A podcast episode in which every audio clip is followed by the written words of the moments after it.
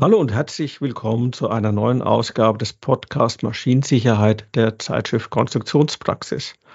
Heute reden wir über die neue Safety-Norm für Drehgeber und was diese für Konstrukteure und Entwickler bedeutet. Auskunft dazu gibt Jörg Paulus, Geschäftsführer der Fraber GmbH. Hallo, Herr Paulus. Hallo, Herr Vollmuth. Ich habe ja gerade schon gesagt, es gibt die neue Safety-Norm für Drehgeber ich lese jetzt mal kurz vom Blatt, das ist mir zu kompliziert sonst. IEC 61800-5-3. Ganz schön kompliziert. Macht es die Norm auch komplizierter für Konstrukteure und Entwickler oder vielleicht sogar leichter? Ich denke, wir steigen am besten mal ein, indem Sie vielleicht den Hörern mal kurz erklären, was es mit der neuen äh, Norm überhaupt auf sich hat. Ja, sehr gerne. Ja, die äh, Norm IEC sagt schon, dass es eine internationale Norm ist und es ist erstmals eine Produktnorm für Drehgeber, für sichere Drehgeber. Ähm, und wir als deutsche Hersteller haben im Arbeitskreis Drehgeber sehr aktiv an dieser internationalen Norm mitgearbeitet. Also die ist ursprünglich bei uns in Deutschland entstanden, ähm, dann aber international auch bearbeitet worden und haben auch im weiteren Verlauf internationale Länder mitgearbeitet. Ähm, ja, und sie ist jetzt seit ähm, einigen Monaten verabschiedet, so dass es jetzt eine internationale Produktnorm für sichere Drehgeber gibt und diese halt ganzheitlich betrachtet. Wofür steht die Norm? Was steht darin? Ja, also in der Norm geht es darum, dass beschrieben wird, wie Safety-Drehgeber zu bewerten sind, wie Safety-Drehgeber zu testen sind. Von daher ist es jetzt für die Hersteller der Drehgeber einfacher oder verständlicher, was denn überhaupt bei einer sicheren Drehgeber zu beachten ist, was bewertet werden muss, was getestet werden muss. Vorher gab es auch schon sichere Drehgeber. Dort wurde aber dann jeweils von den Akkreditierungsinstituten, also beispielsweise dem TÜV, festgelegt, worauf er achtet, was er für wichtig findet, was er testet. Ähm, und das war dann durchaus auch mal unterschiedlich zwischen unterschiedlichen TÜVs oder über die Zeit äh, unterschiedliche TÜV-Prüfer. Und das ist jetzt durch die eine Produktnorm einfach ähm, klarer geregelt und festgelegt. Also quasi eine Vereinheitlichung der Testvorgaben und so weiter. Jetzt haben Sie gesagt, es macht es den Herstellern von Drehgebern leichter. Hat dann dies auch Auswirkungen für Konstrukteure und die Anwender von Drehgebern? Wird es für diese auch leichter durch die Norm? Also grundsätzlich ist es erstmal so, dass Konstrukteure und Anwender die Normen nicht im Detail kennen müssen. Also ähm, es ist nicht so, dass jetzt Konstrukteure und Anwender von Drehgebern äh, wissen müssen, wenn sie einen Drehgeber verwenden, dass sie diese Norm irgendwie verwenden sollten, sondern es geht wirklich um die Hersteller der Drehgeber. Aber natürlich ist es für den Konstrukteur und die Entwickler oder so schon auch interessant zu wissen, dass es dort jetzt eine Produktnorm gibt, weil es halt dadurch wenn die danach gearbeitet wird, auch eine deutlich bessere Vergleichbarkeit gibt und es auch für die Hersteller einfacher ist und damit dann vielleicht tatsächlich sogar auch die Preise äh, sinken können, weil einfach der Prozess klarer inzwischen geworden ist. Ja, da freut sich natürlich jeder drüber, wenn es günstiger wird. Zertifizierung heißt ja in der Regel, wenn ich eine Komponente erwerbe, die zertifiziert ist, dann habe ich es oftmals leichter auch in der Abnahme der Maschine. Das heißt, ich muss dann nicht mehr ganz so im Detail vielleicht die Sicherheit nachweisen. Heißt es dann auch, wenn ich einen Safety-Drehgeber, einen zertifizierten einsetze, kann dann auch die Sicherheitsprüfung einfacher erfolgen? Das ist ganz sicher der, der Hauptvorteil für den Anwender, ganz genau. Also im Grunde geht es für den Anwender ja darum, dass er seine Funktion in seiner Maschine sicher prüfen muss ähm, und sicherstellen muss, dass das ähm, alles sicher funktioniert. Und das ist natürlich mit Komponenten, die wirklich schon Safety zertifiziert sind oder nach einer Safety-Norm deklariert, entwickelt und beachtet worden sind, einfacher, weil er dann in seiner Betrachtung an den Stellen einfach darauf äh, vertrauen kann, dass das auch sicher dort funktioniert. Zumindest die Funktionalität, die dann da äh, als sicher ausgegeben wurde. Und das ist genau der Hintergrund, warum eine Zertifizierung für den Kunden durchaus von Interesse ist. Und der TÜV, Sie hatten ihn vorhin schon mal angesprochen, der war ja bislang äh, häufig involviert. verschiedene TÜVs auch. Jetzt ist er aus meiner Sicht ja doch ein Stück weit außen vor. Das sagt der TÜV dazu. Da ich jetzt kein direkter TÜV bin, kann ich es nicht ganz genau sagen, aber auf jeden Fall ist es, glaube ich, ein bisschen eine zweischneidige Geschichte für den TÜV. Ähm, das gilt aber ganz grundsätzlich bei Produktnormen. Der TÜV war auch bei allen bei der ganzen Normierung von Anfang an dabei. Also das heißt, auch TÜV-Experten haben an der Norm mitgearbeitet, was auch genau gut und richtig ist, weil die ja wirklich ganz viel Know-how darüber haben, äh, was zu beurteilen und bewerten ist und was getestet werden muss. Von daher waren die von Anfang an dabei und grundsätzlich sind die natürlich auch, äh, mögen die das auch, wenn für sie mal festgelegt ist dann nachher, was wirklich zu bewerten ist, zu testen ist.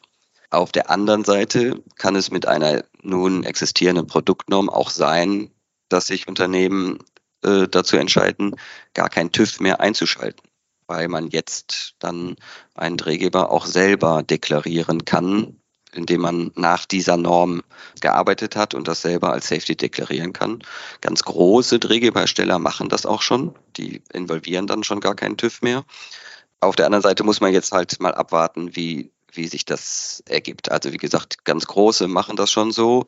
Aktuell ist es aber schon so, dass die kleineren Hersteller weiterhin auf einen Stempel eines externen Instituts, also TÜVs vertrauen, was natürlich auch einfach ganz viel mit, ja, mit Vertrauen auch gegenüber dem Anwender, dem Kunden zusammenhängt. Ja, ob, ob jetzt ein größerer Kunde vertraut, dass ein ganz kleines Unternehmen das wirklich nach allen Prozessen gemacht hat, ohne dass ein TÜV drüber geschaut hat, das muss die Zeit zeigen. Stichwort Stempel, da kam mir gerade der Gedanke, woran erkenne ich denn, dass ich einen zertifizierten, nach der Norm zertifizierten Drehgeber in der Hand halte? Das muss grundsätzlich äh, im Datenblatt geschrieben sein. Also im, im Produktdatenblatt ist geschrieben, nach genau welcher Norm zertifiziert ist. Es gibt auch heute noch eine ganze Menge Drehgeber, die nicht nach jetzt dieser neuen Produktnorm äh, zertifiziert sind, was einfach daran mhm. liegt, dass die ja schon dann zertifiziert wurden, bevor diese Produktnorm da ist. Also von daher muss man schon da ins Datenblatt schauen, welche Produktnorm es ist. Und ob es diesen offiziellen Stempel eines TÜVs gibt, ist insofern kann man das immer sehen. Alle Hersteller stellen, wenn sie das Zertifikat vom TÜV haben, dann auch das unterschriebene äh, Dokument des TÜVs bereit, äh, wo er auch mit einem kurzen Satz beschreibt, ja, er hat den, mhm. den Drehgeber gesehen, ge geprüft und bestätigt, dass das nach der und Norm, der und der Norm gilt. Aber das ist, dieses Zertifikat des TÜVs ist halt nicht notwendig, wenn jemand für sich selber das sagt, dann ist man natürlich am Ende des Tages auch selber verantwortlich, aber äh, genau, das ist halt die Möglichkeit jetzt. Klingt schon alles ein bisschen einfacher. Jetzt aber nochmal vielleicht auch grundsätzlich noch, was ist denn da eigentlich jetzt genau zertifiziert und was heißt denn dann in dem Fall Zertifizierung?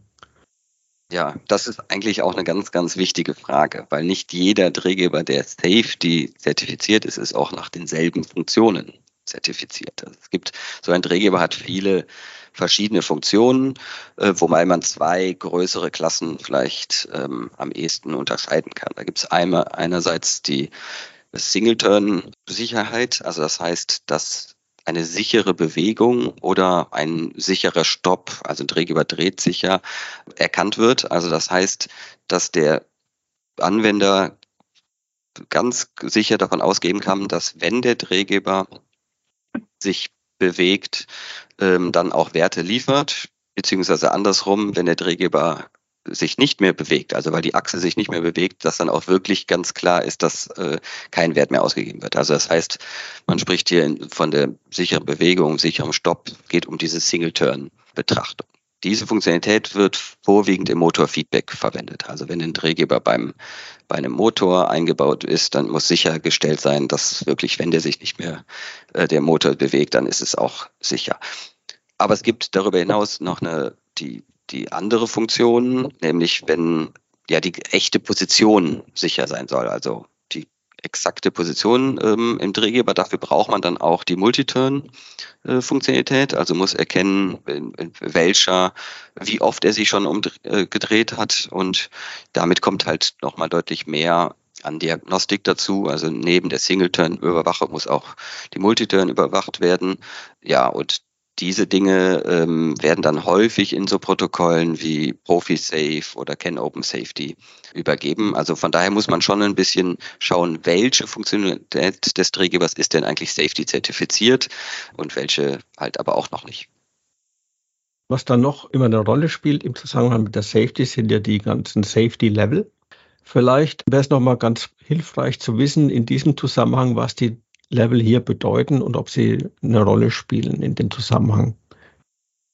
Ganz klar spielen die eine, eine wichtige Rolle. Im, für den Drehgeber gibt es ja ähm, Ausprägungen Safety Level äh, 2 und äh, Safety Level 3.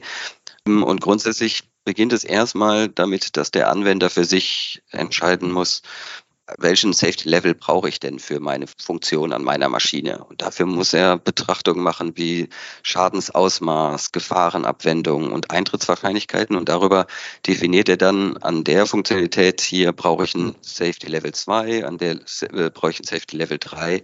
Und es gibt ja sogar bis in 4. Da gibt es aber keinen Drehgeber, der das von alleine mitliefern kann. Das müsste man dann mit über unterschiedliche Sensoriken ähm, abfangen also von daher ist erstmal für den Anwender wichtig zu entscheiden, was für Level brauche ich denn und runtergebrochen als auf uns als Trägerhersteller bedeutet das, dass ein SIL 2 äh, heißt, dass ein Fehler erkannt werden muss und dann dabei dann auch ein Anteil von 90 Prozent aller sicheren Fehler erkannt werden muss. Und äh, Sicherheitslevel 3 ist die Anforderung natürlich nochmal deutlich höher. Da gilt es, dass ein Fehler sogar beherrscht werden muss mhm. ähm, und ein weiterer Fehler erkannt werden. Und bedeutet auch, dass äh, 99 Prozent aller sicheren Fehler erkannt werden müssen. Zum Beherrschen, äh, vielleicht kann, kann man ja das mal ganz kurz vielleicht in dem, in dem Beispiel angeben.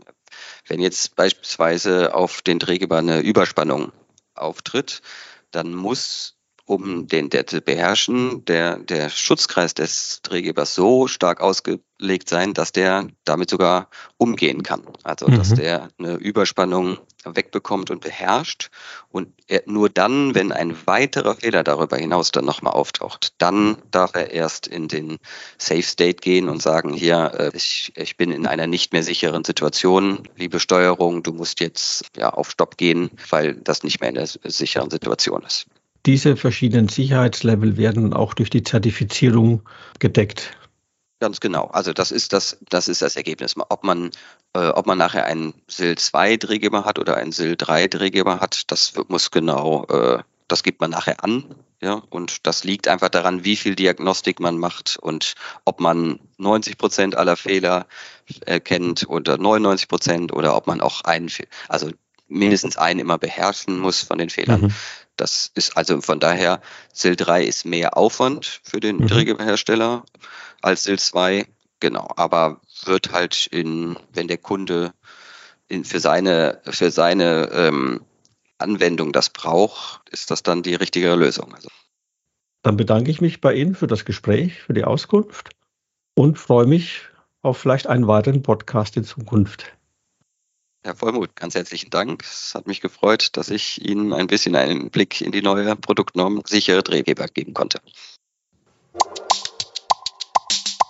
Auch Ihnen, liebe Zuhörer, vielen Dank fürs Dabeisein. Wenn Ihnen der Podcast gefallen hat, empfehlen Sie uns gerne weiter oder teilen Sie ihn. Haben Sie Fragen oder Anregungen? Dann schreiben Sie uns eine Mail an redaktion.konstruktionspraxis vogel.de. Wir freuen uns auf Ihr Feedback.